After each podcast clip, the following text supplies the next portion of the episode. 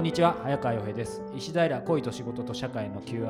えー、今日もお届けします。井田さんよろしくお願いします、はい、よろしくお願いします。さあ、えー、今日はですね、はい、18歳男子からです。結構最年少じゃない？もしかして。かもしれないですね、うん、この春から大学生です、はい、おしゃれな私服を揃えようと思っています、はい、あまり予算をかけずに女の子に夫を持ってもらえる服装を教えてください。シンプルですね。なるほどね、これから楽しい新刊コンパとか考えてるじゃないですか。この彼はどの線を狙ってるのか気になるんですよね。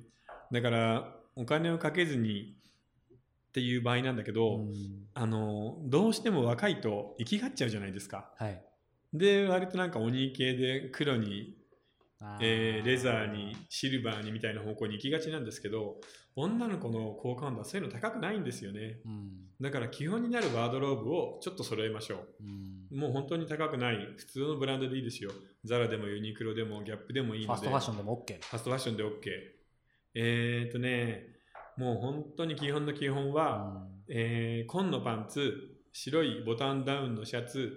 えー、それに例えばグレーのセーター、そして、えー、ネイビーのジャケットみたいなのをきちんと揃えて、うん、それを着回しするだけでいいです。本当そうですよね、やっぱり。で、あとは髪の毛を小ざっぱりして、僕なんか正直言ってさ、これオープンでいいのかな？あのー、なんだっけ、カナブーンとかさ、あのゲスの極みとかさああいう系のなんだろう韓流のせいかな前髪を全部下ろして顔を隠している。あの手の髪型がちょっと苦手なんだよね。であれそんなにみんな好きじゃないと思うので若い女の子は。あのちゃんと髪の毛をニートにきちんとしておいて、はい、基本のワードローブ、うん、えー、グレイ白紺ぐらいで揃えておくっていうのは十分です、うん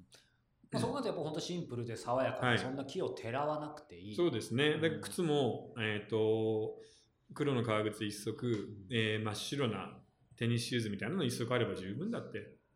僕知り合いにもあのスタイリストの友人がいて、はい、まさにその彼もそういうことを教えてくれるんですけど、うん、なんでしょうね。結構彼とも話してて思うのがまあそのおしゃれを経験していけば変わるんでしょうけどいわゆるその特に大学生とか読むような雑誌の服を、はい、その学生が、まあ、買うのもそもそもハードルだし実際着こなすのって難しいですよね。あのね洋服に関してはねまあ本当に無駄遣いして着倒して慣れるしかないんですよね。うん、で今こうやって言いましたけどその基本の服でを買う場合に一番大事なのがね、実はねサイジングなんですよ。でサイジングがみんな本当に分かんないの。うん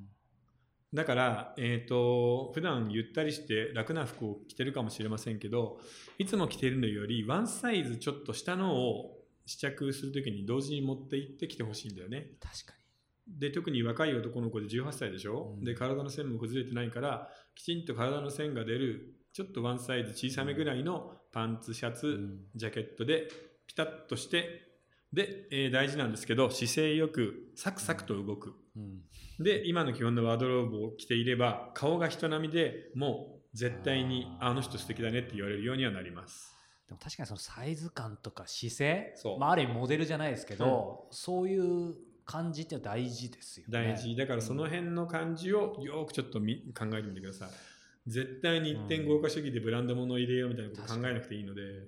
なんか昔もうすぐ諦めちゃった時なんですけどそれこそ18級とかで、はいはい、なんかみんなポール・スミス無理して買ったりとかあるじゃないですか、なんか水色のパンツ履いたりとか、で僕も一回なんか真似してみたんですけど、もうなんかお金と時間かけたら全然似合わなくて脱落したんで、なんか今みたいなシンプルなアドバイス。そうですね。あとはもう本当に